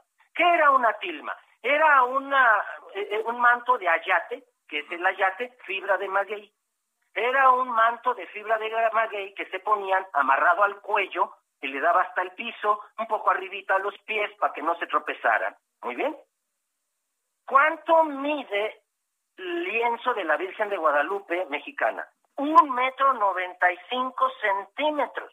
Como esa yate se ha ido reduciendo de tamaño, y entonces hoy mide unos cinco, pero se le puso un bastidor, lo que la gente ve es como cinco. Dime qué indígena vivía de la estatura de 1,95 del cuello al piso. Sí, ¿no? La verdad es que no, no es común ver a, gente de, de, origen indígena de, alta estatura. Juan Diego sería de 2 metros 20 centímetros, más o menos. No, es pues es raro, en México, cualquier tipo de persona que veas más de 2 metros, pues sí llama la atención. Ni que fuera pues aquí el, nórdico, ¿no? Aquí Era un lienzo y lo pintó Marcos Zipac de Aquino. Marcos, también googleenlo, apunten ese nombre y lo ponen en Wikipedia, por favor, o en Google. ¿Cómo era? Marcos, Marcos Zipac, con K al final, Zipac, Aquino. Pues bueno, Juan Carlos Hernández, con pues, esta historia importada, ya parece, de la Virgen de Guadalupe, por eh, Hernán Cortés. Gracias por haber estado hoy, mi querido Tocayo, en Heraldo Radio. Muchísimas gracias por la invitación, Carlos. Cuídense mucho. Siempre un placer, claro que sí. Igualmente, querido Tocayo. Pero bueno, eh, ya rebasamos eh, la primera hora, estamos entrando a la segunda y eh, momento de un pequeño resumen de noticias. En entrevista con Heraldo Radio, eh, Gerardo Rodríguez, experto en seguridad, aseguró que aunque se captura a los hijos del de, Chapo Guzmán, el narcotráfico y el cártel de Sinaloa no van a dejar de existir mientras haya un mercado importante de drogas en Estados Unidos. Pero no por eso los estados deben abandonar la tarea de atrapar a los narcotraficantes que causaron la muerte de miles de mexicanos por la violencia y de miles de estadounidenses por el consumo de las drogas traficadas. No va a dejar de, de existir mientras que haya un mercado de consumo tan extraordinario, importante en Estados Unidos, ¿no? Eh, pero los estados no pueden claudicar en su responsabilidad de atrapar a estos criminales que tienen sus manos llenas de sangre porque miles de mexicanos han muerto por culpa de ellos y cientos de miles de estadounidenses también por el consumo de estas drogas, ¿no? Eh, se calcula en 2020, 2021 se calcula que son cerca de 100.000 estadounidenses. Y bueno, eh, durante las últimas 24 horas se registraron 2.627 nuevos contagios de COVID en nuestro país para llegar al acumulado de 3.927.265 casos desde que empezó la pandemia en marzo del año pasado. En tema de decesos, se reportaron 169 en las últimas 24 horas para llegar a las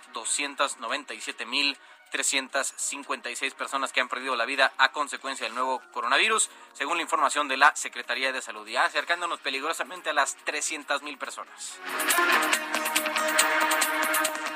Bueno, hoy una pipa de gas LP se accidentó sobre la carretera León-Silao a la altura de la desviación a Comanjilla, lo que provocó una afectación en la vía y un muy fuerte incendio. Se tiene el reporte de dos personas lesionadas por quemaduras. La circulación fue bloqueada en la mencionada carretera de León-Silao en ambos sentidos.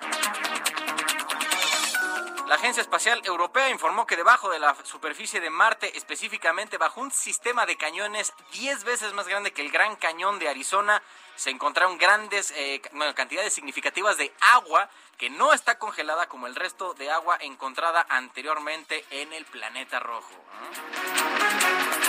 Como algunos andan diciendo que quieren colonizar. ¿Te a Marte? Sí, tú sí. Dos, uno, también dos. Giovanna. Sí, ahí sí. Ahora todo el mundo se quiere ir a colonizar Marte apenas tenemos nuestra vida aquí este, bien armada y ya que en otro, en otro planeta. Y bueno, el Centro Europeo para la Prevención y el Control de las Enfermedades dijo que existe un riesgo muy alto de que la variante Omicron del COVID se convierta en la dominante en Europa a principios del próximo año y provoque un número creciente de infecciones graves. Bueno, la realidad es que hasta el momento de los casos que hemos escuchado, hasta el momento creo que no tenemos ningún deceso de gente que haya tenido confirmada la variante Omicron de, del COVID. Eh, al menos desde Sudáfrica eh, las cosas eh, han parecido bastante calmadas, no los reportes parecen que son casos leves, pero bueno, igual no hay que confiarse, hay que seguirse cuidando, ya se, ya se la saben, cubrebocas, distancia social, todo eso hay que hacerlo para seguirnos cuidando y no contagiarnos del COVID por cierto, pues aplíquenlo ahorita que van a hacer las posadas, ya hablando con Juan Carlos. Ahí pues, nunca está de más extremar precauciones. Y bueno, oigan, un tema importante eh, que aquí en la, en la Ciudad de México se está desarrollando es sobre la menor de 16 años, Paula P., que fue reportada como desaparecida por su familia desde noviembre, desde hace más de 15 días, desde 16 días, que eh, parece que está bajo el resguardo de la Fiscalía General de la Ciudad de, México. Pero antes de entrarle a este tema de la, eh, la menor que fue reportada como desaparecida en Jalisco, vamos con eh, mis compañeros eh, reporteros viales. Israel Lorenzana, adelante. Carlos, muchísimas gracias pues ya vamos a conocer esta movilización que se registra a través del Paseo de la Reforma. Se trata de un grupo de aproximadamente 300 personas que salieron de la glorieta del Ángel de la Independencia, van con dirección hacia el Zócalo Capitalino. Ya vamos a conocer estos trabajadores de aplicaciones digitales, principalmente en el área de comida, que están marchando pidiendo que desaparezca un impuesto que les quiere cobrar el gobierno y en ese sentido desde muy temprano han estado movilizándose en calles del centro histórico, precisamente la glorieta del Ángel de la Independencia, cerrado Paseo de la Reforma, hay que recomendar a nuestros amigos automovilistas que utilicen Avenida Chapultepec o aunque distante también el circuito interior, esto con dirección hacia la zona de la raza. Tenemos elementos policíacos llevando a cabo cortes viales, aún así por supuesto hay que manejar con mucha precaución. Carlos, es la información que te tengo. Israel, buenas noches. Hasta luego. Bueno, ahora vámonos con eh, Gerardo Galicia. Estás en otro punto de la ciudad. Adelante, Gerardo. Con reporte, Miguel Carlos, para quienes van a utilizar el viaducto, van a encontrarse con un viaducto completamente saturado de vehículos, el avance complicado si dejan atrás la zona de la calzada de Tlalpan y si se dirigen al oriente de la capital. De hecho, es eh, muy difícil llegar hasta la calzada de Guinal Zaragoza, habrá que manejar con mucha, mucha calma. El eje 4 sur es opción hasta el circuito bicentenario. A partir de este punto y con dirección a Javier Rojo Gómez, también se van a encontrar con bastantes dificultades. Por lo pronto, el reporte seguimos muy pendientes. Gracias, señor Galicia. Hasta luego. Estamos viendo. Ahora, bueno, entonces les estaba contando. El de este asunto de la menor Paula P., de 16 años reportada como desaparecida, lo decía por su familia que vive en Jalisco desde noviembre del año pasado, digo, el año pasado estoy, desde noviembre pasado, eh, está bajo ya el resguardo de la Fiscalía General de la Ciudad de México. Toda la información con nuestra corresponsal en Jalisco, Mayeli Mariscal. Adelante, Mayeli, cuéntanos de este caso. Muy buenas noches, pues así es, Paula P., de 16 años, pues ya fue eh, puesta bajo resguardo de la Fiscalía General de la Ciudad de México. La menor se encuentra en buenas condiciones de salud y se espera que una vez que se lleven a cabo los protocolos correspondientes sea trasladada a la ciudad de Guadalajara, en donde se reunirá con su familia. Ella había hecho públicos un par de videos en donde decía estar ausente de su hogar por su propia voluntad y que estaba siendo asesorada por un despacho de abogados. Incluso, pues bueno, se presume que ella se encontraba en compañía de su maestro de ajedrez, un hombre de 32 años llamado Miguel Ángel Benítez, quien también se hacía llamar Ociel Cienfuegos y Otto Zucker. Hasta estos momentos las autoridades no han informado si al momento en que ella eh, presuntamente de manera voluntaria acude a la Fiscalía de la Ciudad de México, se encontraba con este hombre. Adicionalmente, pues bueno, él eh, también fue acusado a través de redes sociales por otras alumnas, otras menores también, de ser mitómano y que incluso trató de convencerlas en su momento de huir con él. Y eh, pues hasta ahora también el gobernador de Jalisco se ha pronunciado a través de sus redes sociales en donde ha dicho que bueno eh, se congratula de que Paula ya esté eh, bajo el resguardo de la fiscalía. Incluso él es quien dice que de manera voluntaria ella se presentó en esta fiscalía de la Ciudad de México. Y pues bueno también estaremos a la espera por supuesto ya diversos familiares también a través de las redes sociales han agradecido el apoyo sobre todo de la difusión. Hay que recordar, se encontraba bajo el protocolo de la búsqueda, el protocolo ALBA, en donde, y la alerta AMBER, en donde pues también estas fichas estuvieron difundiendo a través eh, de las redes sociales. La familia también ha agradecido ya en diversas eh, cuentas de, sus familiares el apoyo que se tuvo por parte eh, pues de la ciudadanía. Esa es la información hasta estos momentos. Gracias, Mayeli Mariscal. Saludos hasta Jalisco. Excelente noche para todos. Igualmente. Oigan, no sé si ya sabían, aquí en la Ciudad de México ya empezó la verbena este, popular, man. Es que, digo, se volvió tradición que fue con Ebrard, que empezaron a hacer la pista de hielo en, la, en, la, en el Zócalo. Luego, en los tiempos de la austeridad republicana, dijeron no, que era muy caro tener ahí este, la, la pista. Entonces, llegaron a, poner como de acrílico, ¿no? Así, o sea, como ya no era de hielo, evidentemente, entonces pusieron como de acrílico, así estaba medio cutresona, la meta. Pero bueno, el año pasado no hubo por evidentes razones y este año ya tampoco pues, pusieron, pusieron la, la pista de hielo, pero hay otras instalaciones. Carlos Navarro, nuestro reportero de Heraldo de México, anda por allá. Carlos, ¿qué, qué es lo que puedes ver, Tocayo? De, qué, ¿Qué es lo que puede disfrutar la gente que se dé una, una vuelta por el Zócalo? Buenas noches, Carlos. Te saludo con gusto aquí el auditorio y comentarte que sí, aquí nos encontramos en la plancha del Zócalo Capitalino y es que hoy a las 18.30 la verbena navideña que estará desde hoy hasta el 31 de diciembre inició. El encendido lo llevó a cabo el secretario de Obras Jesús Esteban y con ello cientos, cientos y cientos de niños se han dado cita en compañía de sus padres para disfrutar de las distintas atracciones. Podemos encontrar una rueda de la fortuna, podemos encontrar un carrusel, podemos encontrar el tren de Santa Claus, así para los más pequeñitos, una gasolinera, una estación de bomberos, entre otras atracciones. Comentarte que incluso pudimos platicar con algunos pequeños que nos manifestaban que ya, ya querían salir. Escuchemos a Nina Montes. No, muy feliz porque que y muy emocionada por aquí atrás. Ayer que Nina, Nina decía que no podía salir, que ella estaba un poco estresada de no, de no salir a la calle y su mamá encontró esta opción de la verbena navideña para poderla sacar. Incluso ella no sabía que se iba a instalar esta verbena, pero ayer pasó aquí por el Zócalo Capitalino y dijo que las iba a traer bien en compañía de otras dos pequeñitas. Comentarle a nuestros radioescuchas que todas las atracciones que hay aquí serán gratuitas, no tienen costo alguno.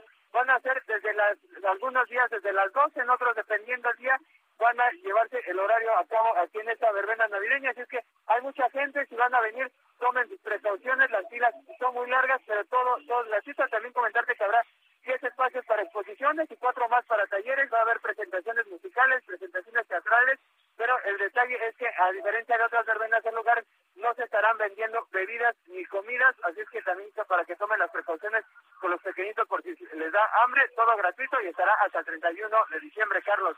Buenísimo, mi querido Tocayo Carlos Navarro desde el Zócalo Capitalino. Hasta luego, buenas noches. Buenas noches. Oye, ya me puse aquí a investigar, eh, por si les interesa y quieren darse una vuelta ya por la verbena este, navideña en el Zócalo de la Ciudad de México. Eh, los días regulares, por si quieren, va a estar del 16 al 31 de diciembre. Ahí por, por si quieren agendarlo. Pues a lo mejor tienen una semanita y no, que no van a hacer nada. Pueden irse a dar una vuelta. Eh, cualquier, tipo, cualquier día del 16 al 31 va a estar de las 12 del día a las 9 de la noche. 24 y 31 de diciembre, o sea, Nochebuena y Nochevieja, de las 12 a las 5 de la tarde. Y el 25 de diciembre, el mero día de Navidad, va a estar de las 5 de la tarde a las 9 de la noche. Entonces, ahí por si quieren agendarse, una este, vuelta allá por la Ciudad de México.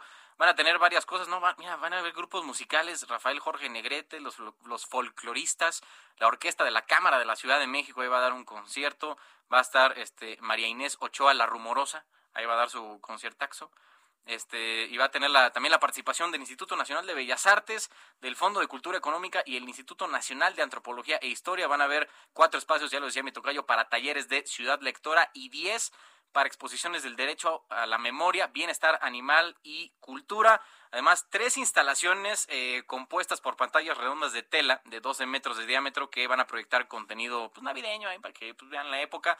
Tres árboles monumentales creados con nochebuenas. Fíjense, uno de 14 metros, otro de 12 y otro de 10. Imagínate, 12, 14 metros con puras flores. es que la neta sí se ve bonito, ¿no? Francamente. Y bueno, en temas de atracciones, ahí para llevar a los pequeños, una rueda de la fortuna de 14 metros. Digo, estos eh, solo van a ser para niños menores de 14 años, ¿no? Entonces ahí por si tienen pequeños y llega un momento en que ya no saben qué hacer con ellos en la casa, lo pueden llevar al zócalo de la ciudad. Y ahí está una rueda de la fortuna de 14 metros, un carrusel para 50 personas, eh, un tren de Santa Claus, juego de bomberos, ya lo decía mi tocayo, una gasolinería, una mini torre y la granja de Woody. Ahí por si ya saben, su, pequeño es fan de la, de la saga de Toy Story, lo pueden llevar y ahí va a tener todo el asunto. Ahora, no va a haber eh, pista, pero sí va a haber eh, rampa de hielo, es un, y además de una zona de nieve, es un bosque donde va a caer nieve artificial, ya saben, de esta que luego viene enlatada, ¿no? Que luego friegas a alguien, ¿no? está? Y un tobogán de hielo de 5 metros de altura y 18 de largo, ¿no? Hay por si por si pues, les llama la atención algo de esto. Las entradas, ya lo dijeron, gratuito todo el rollo, pero pueden entrar por Francisco y Madero y 20 de noviembre, esas son las entradas, y la salida por, igual por la avenida 20 de noviembre y Plaza de la Constitución, enfrente del Palacio Nacional. Evidentemente hay que llevar eh, cubrebocas para llegar y, ya, ya lo dijo mi tocayo, no van a vender comida, entonces váyanse preparados para la ocasión. Son las 7.24 de la tarde, tiempo del centro de la República Mexicana. Mi nombre es Carlos Allende, pueden seguirme en redes sociales arroba Sir. En nombre de Jesús Martín Mendoza, aquí seguimos dándole duro a la información. Escuchas a Jesús Martín Mendoza con las noticias de la tarde por Heraldo Radio, una estación de Heraldo Media Group. Heraldo Radio.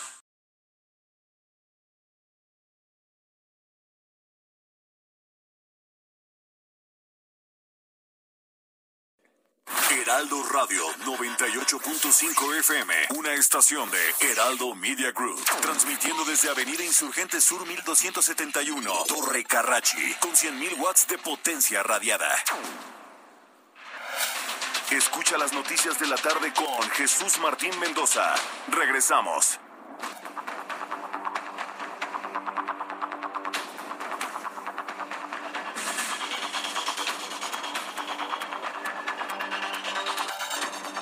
7.30 de la tarde en punto de, en el tiempo del centro de la República Mexicana. Oigan, este, no sé, algunas personas están saladas, ¿no? O sea, de, de inicio parece que nacieron dándole la espalda al Señor, o que el Señor les dio la espalda.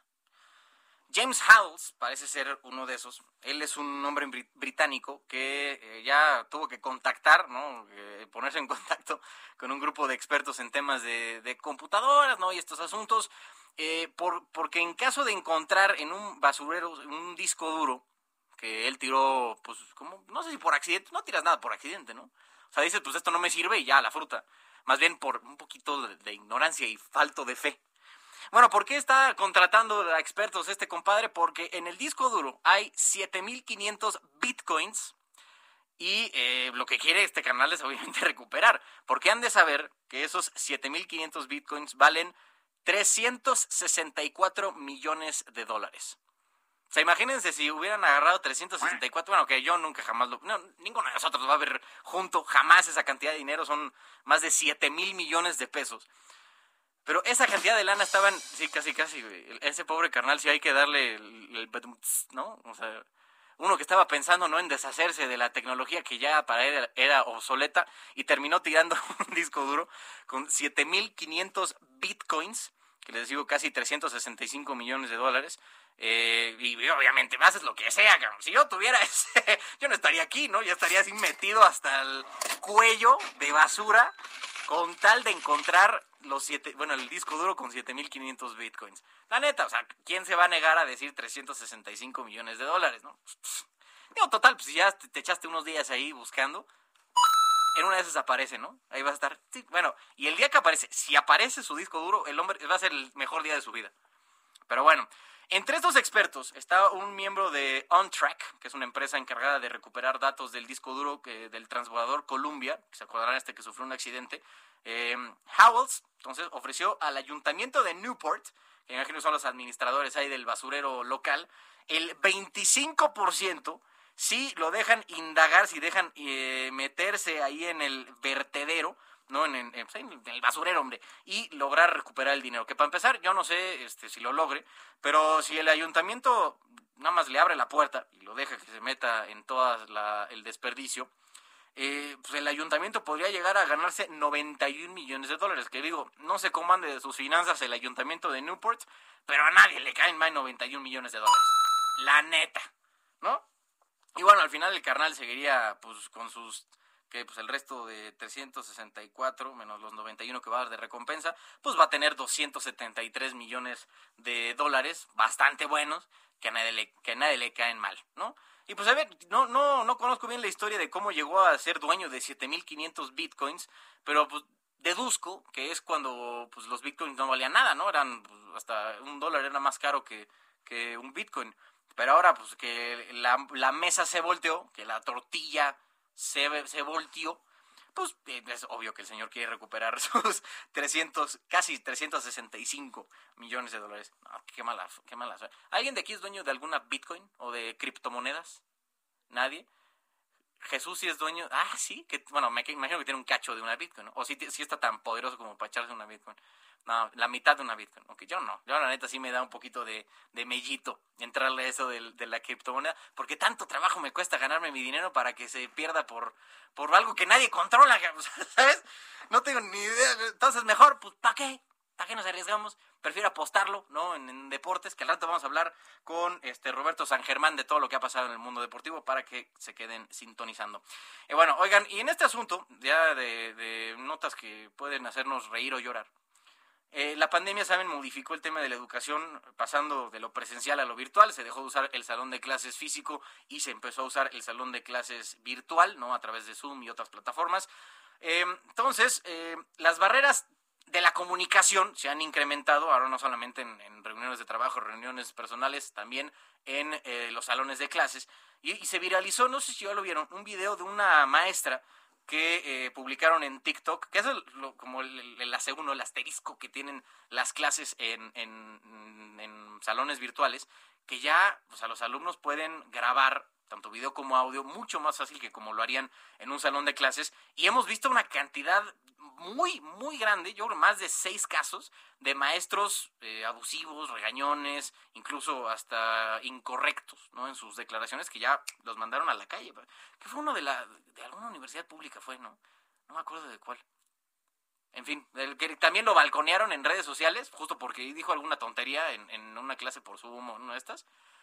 Ah, de la UAM, justamente de la UAM también lo balconearon y basta. Pero bueno, hablando de esta maestra, en la grabación se escucha cuando un alumno le responde al pase de lista, ya ven de, este, Giovanna, presente, ¿no? Eh, presente, ¿no? Pero parece que el señor, pues, el señor, eh, el niño que estaba pasando clase, del jovenazo que estaba ahí este, pasando lista, cometió una especie de error, no le contesta y presuntamente se molesta. Aquí estoy, Miss. Digo, perdone, perdone, perdóname, perdóname. Es maestra, perdóname. De verdad, perdón. Estoy acostumbrado con la maestra de inglés. Es como otro tipo de trato con ella. Yo no soy la señorita del VIPS y no soy la señorita que está a cargo de nada. No, yo lo entiendo, maestra, pero le repito. Me parece una falta de respeto, se los he dicho. ¿A sus profesores les dicen mister, Eder? No, directamente le digo profe. Solo vas a ser una simple señorita. Porque no merecemos tener grados académicos. bueno, maestra, le, repito. Doctora para ti. Bueno, doctora, le repito mis... Digo, se ve que ya la maestra, para no meterme en broncas, se ve que la maestra ya les había dicho a los alumnos que, que por, a doctora para mí, sí tienes razón, que la doctora ya les había dicho que se dirigieran a ella como maestra. Pero también hay que entender que, bueno, se les se acostumbra a decirles mises. Y no es un asunto peyorativo ni un tema de, de, de que no tengan derecho a eh, títulos académicos. Pues, así es la costumbre. Digo, entiendo que no porque sea costumbre este, se usa con el 98, te voy a decir, de por ciento de, los maestros, decirle miss y, profe. Incluso puede decir profe, no necesariamente necesita decirle maestro, porque no es un tema de grado académico, sino del, del de si tiene maestría o no. Yo he dado clases y no tengo maestría. Así, como me la ponen mi hermano. exacto. Digo, el tema es, no solamente, en, bueno, no sé, la verdad es que me imagino que se, se, se, acostumbra más en escuelas privadas, ¿no? Por el tema de que sale. Pero al final, no sé qué opinan ustedes, queridos radioescuchas de noticias de la, de la tarde. Este, si quieren entrarle aquí al debate, si les parece o no, lo que aquí andamos este, elucubrando en la cabina de Heraldo Radio, Pueden mandarnos sus impresiones si exageró la maestra, si está incorrecto en exigir que les diccionar en Twitter, arroba Sir Allende, y aquí estaremos leyendo sus comentarios. Eh, son las 7.39 de la tarde en Heraldo Radio. Y vamos ahora con José Ríos, nuestro corresponsal aquí en el Estado de México, por un tema, por haber abusado de 12 alumnos, 12 alumnos, en una escuela en Huixquilucan. Adelante, José, ¿qué, eh, este caso tan, tan escandaloso. Es correcto, estimado. Buenas tardes. Un saludo con gusto a ti y a quienes nos escuchan por el Heraldo Radio. Pues sí, un asunto músico. Detuvieron a Emanuel N., de 31 años, por su presunta responsabilidad por el abuso de dos estudiantes en una primaria de Whisky Lucan. Eh, cabe destacar que el detenido pues ya se encuentra en el penal de Tlanepanta en cumplimiento de tres órdenes de aprehensión giradas en contra por este delito y quedó a disposición de un juez quien habrá de determinar su situación legal. Pero ¿qué es lo que sucedió? Pues bueno, el aseguramiento de este individuo se realizó por parte de una investigación realizada por la misma fiscal, quienes pues bueno, en su mayoría son alumnos de primer grado de un plantel educativo ubicado en la colonia Santiago, Yacuitlalpan. Esto, pues como te comento, en el municipio de Huizquilucan. Hasta el momento, pues bueno, el Ministerio Público, quien se encuentra integrando las demás carpetas de investigación por este delito, pues es quien deberá ejercitar acción penal en su contra. Sin embargo, pues hasta el momento, pues tanto la dictada una sentencia condenatoria en su contra. Ese es el informe que te tengo desde el Estado de México. Gracias, mi querido José Ríos. Seguimos pendientes, buenas tardes. Buenas tardes. Y bueno, qué escándalo este asunto de, de, maestros, ¿no? O sea, de, asumir peor de las atrocidades que un eh, ser humano puede cometer en contra de un menor de edad. De verdad es, es, impresionante. Pero bueno, en otros asuntos menos... Eh, está, bueno, se reunió con funcionarios de la Secretaría de Gobernación allá en el Palacio de Cobian, en el eje, ¿qué es? ¿Bucareli? ¿Cuál es? ¿Qué eje? ¿Dos? ¿Qué eje es Bucareli?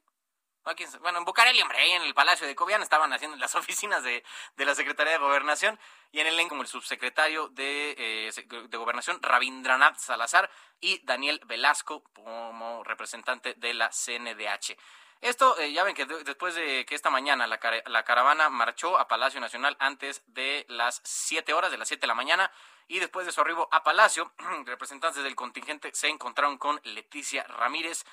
Y en más temas de los migrantes, esto va a ser un tema recurrente en lo que queda del año y, el siguiente, el secretario de Salud de Chiapas, José Manuel Cruz Castellanos, me informó que a una semana del accidente en el tramo carretero Chiapa de Corzo en Tuxtla Gutiérrez, ahí en un, con una caja de tráiler que se volteó, 56 migrantes ya han sido dados de alta. Por más horas, 11 pacientes migrantes fueron dados de alta por eh, mejoría, ya se recuperaron de las lesiones provocadas por el accidente, que si lo sumamos a la cifra anterior, son un total de 56 personas ya completamente recuperadas con el alta médica. De los 114 migrantes que resultaron lesionados por este accidente, citales públicos y privados del estado de Chiapas. Bueno, otros asuntos también ahora de seguridad.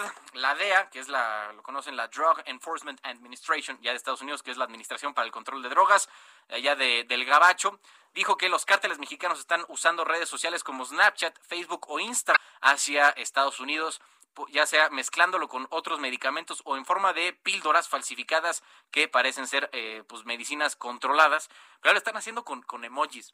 O sea, dependiendo del emoji que usen, es que es lo que están este, traficando, ¿no? Por ejemplo, se ponen, bueno, no les voy a decir, ¿no? ¿Para qué, les, para qué me pongo aquí a, Sí, sí, sí, ¿para qué me pongo a dar ideas, no? Vamos a decirle para pues, identificar qué es lo que venden, qué es lo que tienen, de a cómo, todo ese tipo de cosas. Entonces, este, pues bueno, ahí está el asunto de la, de la comunicación eh, encriptada de, de, los cárteles del narcotráfico aquí en Disculpas por abusos que se cometieron en el pasado. El jefe del Consejo Coordinador Empresarial, la cúpula de, la, de los empresarios mexicanos, Carlos Salazar Lomelí, dijo que ellos no fueron los, los autores del perdón, que nadie ofreció disculpas de manera abierta durante la comida del Consejo Mexicano de Negocios, donde estuvo el presidente López Obrador. Pero bueno, al final parece que, que la disculpa no vino de, de, al menos del Consejo, ¿no? Del CCE, ahí en la reunión hasta que tuvo con pues, los altos empresarios mexicanos en Palacio Nacional. Y bueno, oigan, este asunto de la verbena ya está dándole macizo, ¿no? Ya hay un buen de gente. ¿No lo he visto las, fotos y videos ahí? Todos los días va a estar así. O sea, por nada más va a estar, ¿qué? 17 días va a estar la verbena. La verbena navideña aquí en el Zócalo de la Ciudad de México. Y no somos poquitos los que estamos aquí. Y menos ahora, creo que mucha gente viene, ¿no? De, del, interior de la República Mexicana. Em, al final la cosa es que, que, pues tengan paciencia si van a formarse ahí a la verbena popular, que le estaba diciendo, ¿no? Ahí a las 12 del día. Bueno, antes de irnos con, con el buen Roberto San Germán a la agenda deportiva, aquí nos está diciendo Guillermo, GC, arroba GCA71, dice, ex, puede ser. Digo, al final, pues yo creo que la, la maestra, la doctora, disculparán, este, pues quiere que pues, se respete, ¿no? Al final, pues se le costó dinero, trabajo y esfuerzo ganarse el doctorado, pues, digo, cada quien, ¿no? Yo la neta, si llego algún día al doctorado, cosa que no creo, pues no le voy a pedir a la gente que me diga doctor, ¿no? Sería muy mamucas de mi parte. Mi querido Robert, ¿cómo andas? ¿Qué tal, querido Carlos? ¿Cómo te encuentras esta noche y toda la gente que nos sintoniza? ¿Va todo bien, Manotunas? Pues también andamos, andamos, este, Felipe y con tenis, ¿no? Eso, mano, ya. Sí. Oye, dígame. ¿qué tenemos ahora en la agenda de... ¿Te puedo sugerir algo? A ver si lo podemos comentar rapidísimo. El, tema, el tema de la gala de la FIA, en la cual Mercedes decidió no asistir, tanto Toto Wolf, que es como el director de la, de, la escudería, y Lewis Hamilton, pues dijeron no gracias, ¿no? Al único evento dijeron no gracias y me imagino que está motivado por lo que pasó en Abu Dhabi, ¿no? La semana pasada. Sí, a ver, esta situación de haberse querido meter en el triunfo de Verstappen por la situación que se vivió al final, si la gente no vio la carrera, pues Verstappen ¿ah? Y lo que pasó fue que Verstappen salió en quinto lugar, pero los otros tres autos que estaban adelante de él para estar con Hamilton eran tres autos que llevaban una vuelta menos. En segundo, pero había cuatro coches adelante. Para ponerse en el segundo lugar como cuando había entrado en los pits. Y entonces pues dice la gente de Mercedes que eso fue trampa, que ahí les robaron y ellos supieron pues en el momento que entró Verstappen con neumáticos nuevos, pues ya no lo iban a alcanzar, arranca con él y Verstappen lo rebasa en la última vuelta y con eso se vuelve el campeón de la Fórmula 1, pues se enojó Mercedes, quiso meter, o metió más bien una... Eh, Un reclamo. Pues, sí, sí, sí, metió ahí una... Estaba autorizado, así que no hay forma y también desecharon y dijeron, pues no vamos a hacer nada, pero pues nos vamos a enojar, vamos a hacer nuestro berrinche tipo Cristiano Ronaldo, no voy a ganar el balón de oro, entonces ¿para qué voy? Pues sí. Pero bueno, sí respeto, mi querido Carlos, ahí este, hay que saber perder, ¿no? Sí.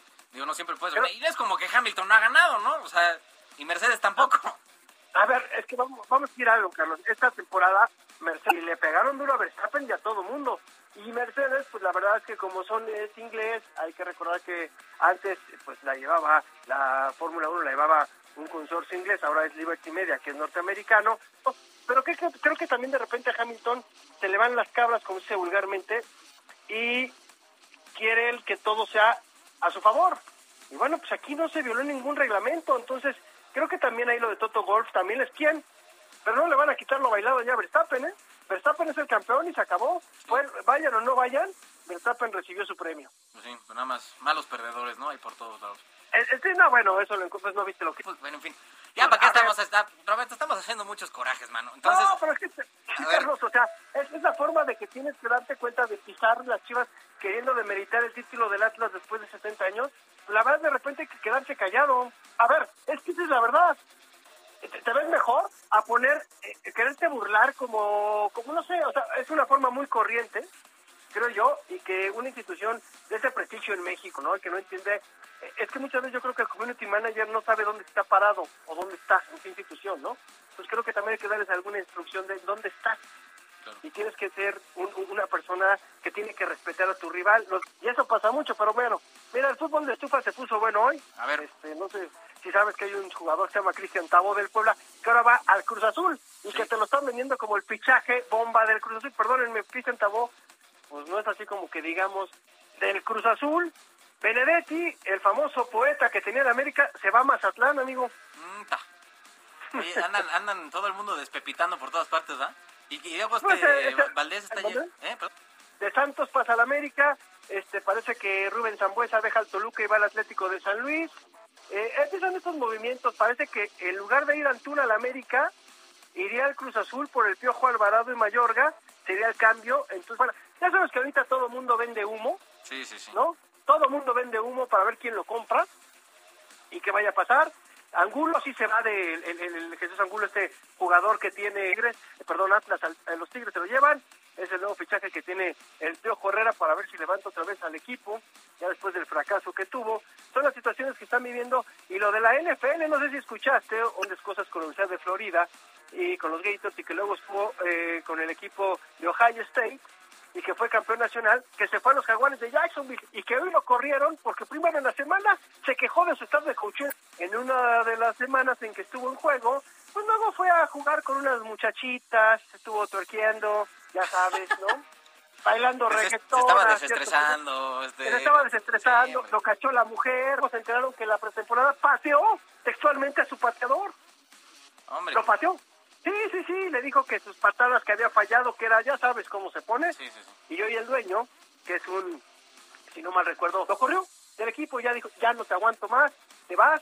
Un equipo que tuvo la primera selección a Trevor Lawrence, este quarterback que venía de Clemson, que era una maravilla en Clemson. Acá, el, pelote güero súper largo, ¿no? Exacto, exacto, valiente. Que tiene este hombre. Pues sí, pues el equipo de los Jaguares tenía dos victorias nada más y le dijeron, ¿sabes qué? Hasta aquí llegamos contigo y le pusieron un alto, ahora a ver a quién tienen, se equivocaron con él y estamos ya eh, a punto de entrar a, lo que es la postemporada, los playoffs, a ver qué equipos pasan para ver qué sucede y quién es el nuevo campeón del NFL, que parece que va a llegar eh, Nueva Inglaterra por... Eh, qué, qué triste, qué cosas tan tan locas no pasan en la NFL, mano, en estos días. bueno. ya, ya, está la flojera. Ya, es que dice, Brady otra vez me lleva, en fin. Sí, ya, ya, es como ver el final de la misma película. Sí, sí, ya, ya, ya no sabemos. Buenas noches. Igualmente, abrazo. Y bueno, oigan, antes de, despedirnos, ya estamos prontos a, terminar la emisión de hoy. Eh, nada más les cuento que el tema del CIDE sigue muy vivo. Y la asamblea de los eh, estudiantes publicó hace donde ante los, dicen, ante los eventos recientes desde la Asamblea Académica Permanente, insistimos en la necesidad de que se construya una ruta para el retorno de la legalidad al CIDE y eh, publican un comunicado, son dos páginas, ahí por si eh, quieren leer, pueden seguir a arroba asamblea CIDE y ahí está el contenido de su comunicado. Oigan, muchas gracias a todos. Eje 1 es el que yo estoy diciendo, Bucareli, ya lo están diciendo aquí, a Mari Carmen Callejo, gracias por, por la información. Gracias a todos los que nos escucharon hoy en la tarde. A nombre de Jesús Martín Mendoza, yo soy Carlos Allende. Gracias por habernos acompañado. Arroba Allende, así me encuentran en redes sociales, Twitter, Instagram y Facebook. Y de lunes a viernes a las 7 de la tarde en Heraldo Televisión. Muy buenas tardes. Esto fue Las Noticias de la Tarde con Jesús Martín Mendoza. Heraldo Radio. La HCL se comparte, se ve y ahora también se escucha. When you make decisions for your company, you look for the no-brainers. And if you have a lot of mailing to do, stamps.com is the ultimate no-brainer. It streamlines your processes to make your business more efficient, which makes you less busy. Mail checks, invoices, legal documents, and everything you need to keep your business running with stamps.com.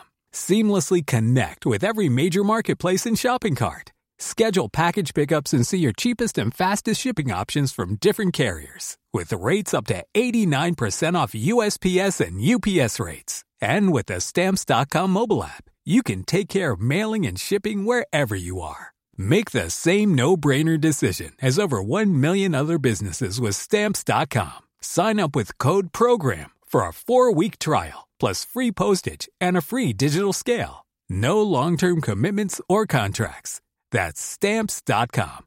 Code program.